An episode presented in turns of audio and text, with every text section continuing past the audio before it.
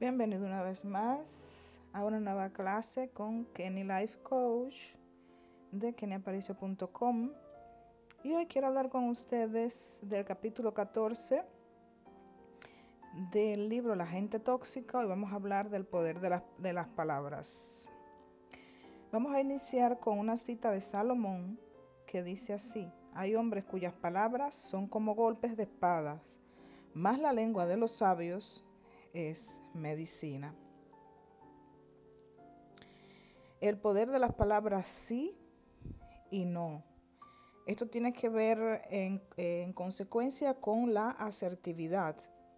Decir que sí o decir que no, sin sentirte culpable. Y cómo puedes eh, quedar eh, siempre bien contigo mismo y con los demás haciendo valer tu palabra. ¿Cuántos dijeron sí cuando querían decir no? Generalmente tenemos miedo a decir que no porque no queremos desentonar. Si todo el mundo hace algo, ¿cómo vas a decir que no quieres hacer algo?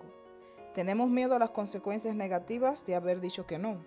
¿Qué va a decir el otro? ¿Qué va a pensar el otro? Tal vez me retire su amor, tal vez me retire su amor si le digo que no. No quiero hacer esto o no quiero hacer lo, aquello o no quiero hacer lo que me dice. El no es necesario y podemos y debemos aprender a decirlo con paz. Podemos y está permitido decir que no. Decir no muchas veces es sinónimo de salud. Sin odios, ni broncas, ni en malos tonos decir no. Cuando no podemos decir no es porque no sabemos ni podemos distinguir cuál es nuestra prioridad en la vida, hacia dónde estamos apuntando y cuál es nuestro blanco. Las decisiones que tomes van a estar determinadas por el objetivo que quieras alcanzar. ¿Estás apuntando al lugar correcto con tus palabras? ¿Tomas tus decisiones de acuerdo a los objetivos que te propusiste? ¿O estás viviendo y hablando solo por hablar y llenar espacios vacíos? Cuando uno tiene un blanco correcto puede definir qué es lo que va a aceptar y qué es lo que va a rechazar. El sí y el no son solo palabras no son solo palabras, sino límites y permisos que nos damos a nosotros mismos. El sí y el no forman parte de nuestra negociación. El sí o de toda negociación, el sí y el no determinarán tu posición de liderazgo, autoridad y control sobre tu propia vida. El sí y el no hablarán de ti mismo, de tus intereses y tus determinaciones. Un sí y un no dichos sabiamente y a tiempo, te evitarán grandes dolores de cabeza. Cada sí y cada no que establezcas determinará una solución o un problema nuevo. Cada sí y cada no que emitas sabiamente o no estarás acercándote o alejándote de tu éxito. Cada sí y cada no que pronuncies te hará mantenerte enfocado. Cuando sabes cuál es tu blanco específico, sabes a qué cosas decirles que no y a qué cosas decirles que sí. Sabes a quién elegir, con quién hablar. En la Biblia hay un pasaje que dice, pero sea vuestro hablar sí, sí, no, no, porque lo que es más de esto, de mal procede. Ser responsable, la responsabilidad es saber qué hacer y qué no. La gente se destaca cuando tiene palabra y cumple con lo que, le, con lo que promete. Deben creer en ti que tu sí sea sí y tu no sea no. Y si por un momento dudas acerca de la respuesta que debes dar, tómate cinco minutos y di, como en la pauta publicitaria, me tomo cinco minutos y me tomo un té. Tú tómate cinco minutos o todos los minutos que necesites antes de decir un sí o un no. Date tiempo, permítete reflexionar para evaluar y decidir. Nadie puede tomar el control de tu tiempo y, tu, y, tus decisiones. El otro podrá esperar unos minutos y una vez que decidas lo que estés determinando hacer, manténlo, no lo cambies. Si te equivocas, puedes volver a empezar. Determina un objetivo y cúmplelo. Debes estar respaldado por la verdad y no por la falsedad o la mentira. Ser fiel a uno mismo y a nuestras palabras nos convertirá en personas creíbles y confiables, tanto si hemos dicho que sí como si hemos dicho que no. Si quedas en encontrarte a una hora determinada, hazlo, no llegues tarde. Si te comprometiste a asistir a alguien, en una determinada ayuda, hazlo, no lo postergues ni lo canceles. Hay un proverbio que dice, hay hombres cuyas palabras son como golpes de espadas, mas la lengua de los sabios es medicina. Si firmaste un contrato, cúmplelo. Las palabras tienen valor, seamos fieles a nosotros mismos. No pactes con nadie, solo contigo mismo. Pero una vez que des toda tu palabra, sé fiel a ella. Cuando somos capaces de llevar a cabo lo que hemos prometido, nuestras relaciones, sean familiares, laborales o sociales, son cada vez más óptimas. Un hombre fiel a sus palabras es confiable y apto para estar en veles de poder y liderazgo. Controlemos lo que sí podemos controlar, nuestras palabras, porque aquello en lo que piensas y de lo que hablas, en eso te conviertes. No funcionemos por emoción, sino por convicción. Hay personas que actúan según lo que sienten. Me siento mal o me siento bien. Un día te sientes rey, al otro día te sientes una persona insignificante. El lunes sientes que el trabajo es, es, es lo más importante para ti, pero el martes lo más importante para ti es la familia. El lunes te casas con alguien porque sientes que lo amas, pero la semana próxima te separas porque sientes que el amor ya mm, se acabó.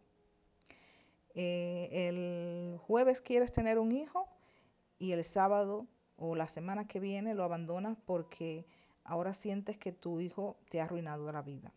Esa gente que vive aromada un día y desanimada al otro y de acuerdo a lo que sienten es como una maneja, es como manejan su vida. Son personas que hoy dicen blanco y mañana te dicen negro.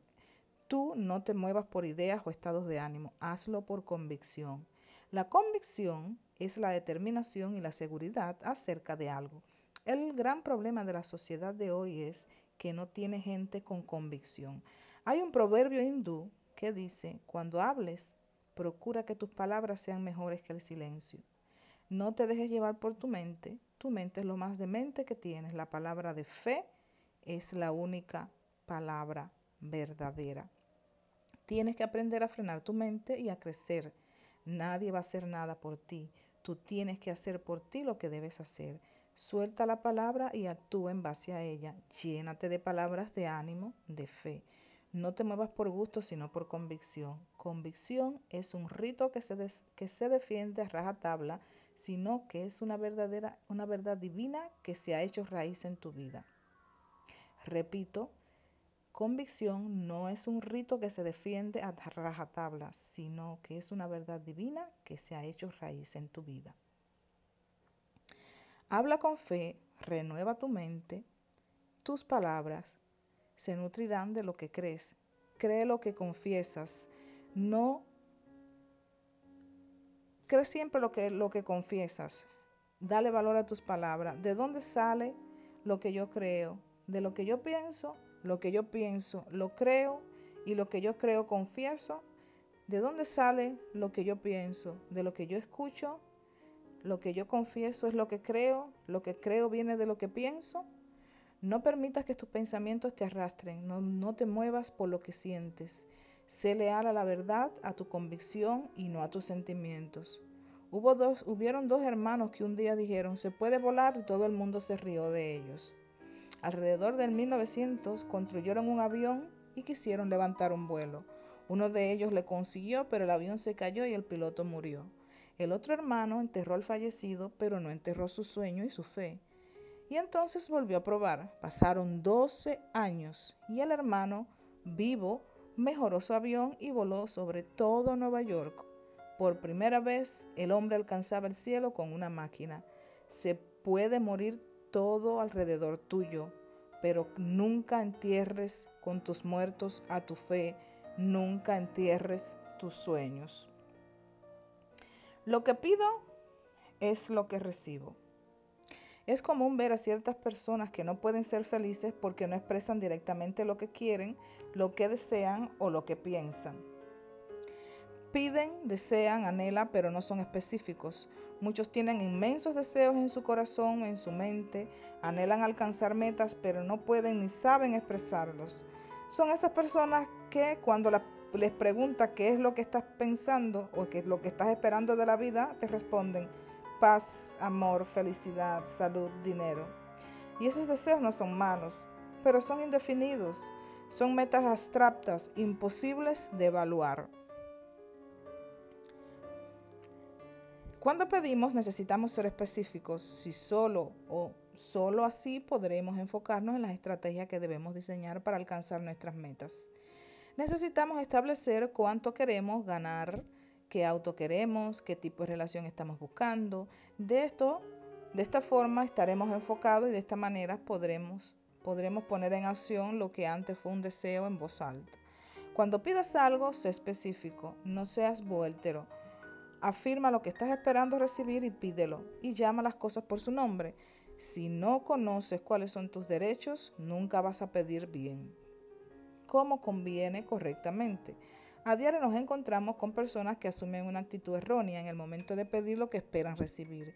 Y aquí está la respuesta, el por qué nos o por qué unos reciben y otros no. Pides y no recibes porque pides mal pides dudando y la duda es semejante a la onda del mar que es arrastrada por el viento y la lleva a otra parte, de una parte a otra. Pide de acuerdo a lo que estás esperando recibir. Sin embargo, muchas personas suelen hablar y pedir de la siguiente manera, victimizándose, siendo volteros, enfermándose, hablando a través de indirectas.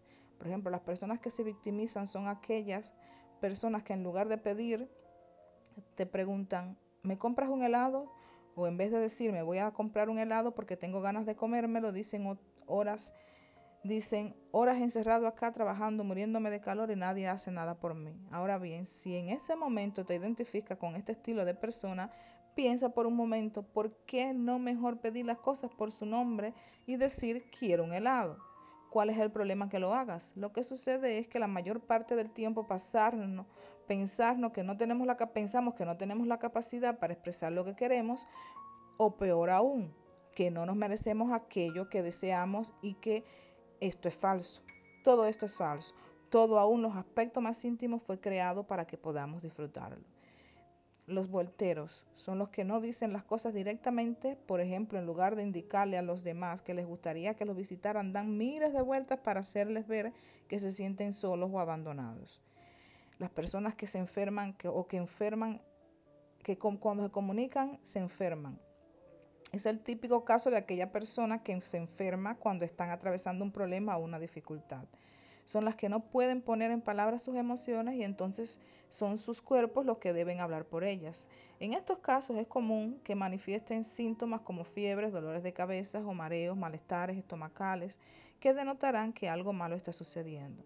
De esta forma, quienes los rodean se verán obligados a acercárseles y a preguntarles qué es lo que les pasa. Estos personajes, en vez de decir me voy una semana de vacaciones porque necesito descansar, o esta semana no hago nada porque no doy más, prefieren enfermarse para poder estar en casa, en su camita y justificar que tal vez ese, ese descanso era merecido.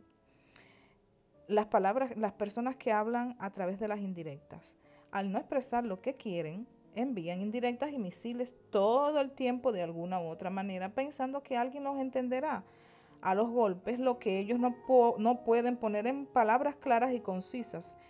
Tienes que ser consciente de que el que pide, recibe. Al Stevenson citó, no solo, las palabras, no solo de palabras vive el hombre, pese a que en alguna ocasión tenga que comérselas. Si uno no puede expresar en palabras todo lo que desea, termina comiéndose todos esos sentimientos. Lo malo del caso es que si nos comemos lo que transcurre dentro de nuestro interior, nos estaremos comiendo a nosotros mismos. Martin Luther King Jr. citó, el comienzo del fin de la vida ocurre el día en, que, en el cual guardamos silencio ante las cosas que nos importan. Podemos hablar por emoción, sentimiento, opinión o fe. Emoción es lo que siento ahora, sentimiento es lo que vengo sintiendo desde hace mucho tiempo. Estos últimas, estas últimas veces terminan siendo resentimientos, es decir, sentimientos que evolucionan con el tiempo y que si no son expresados en palabras que deberían ser, terminan lastimando nuestro cuerpo. Necesitamos aprender a hablar y darle valor a cada palabra que anunciamos. Las palabras tienen poder para construir pero también para destruir. Dependerá de nosotros cuáles, cuáles elegiremos para comunicarnos. Para crecer y estar sanos necesitaremos aprender a transmitir nuestros sueños, metas y proyectos.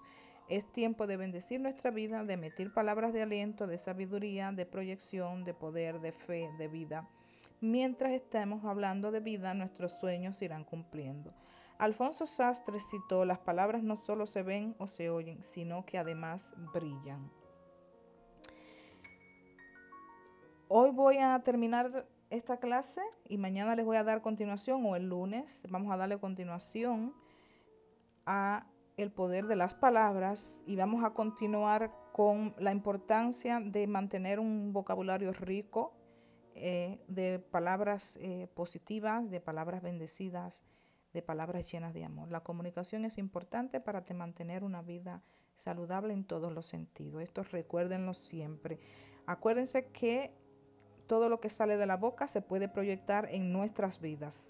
Si lo que, lo que tratamos de decir lo decimos con amor, somos asertivos, estaremos más a gusto y superaremos mejor cualquier tipo de problema. Además, nuestra evolución como seres humanos en nuestro proyecto personal o profesional se hará mucho más fácil. La comunicación es lo más importante que hay, no solamente para relaciones interpersonales, no solamente para encontrar, eh, para ser un mejor profesional, sino también para una mejor evolución como seres humanos.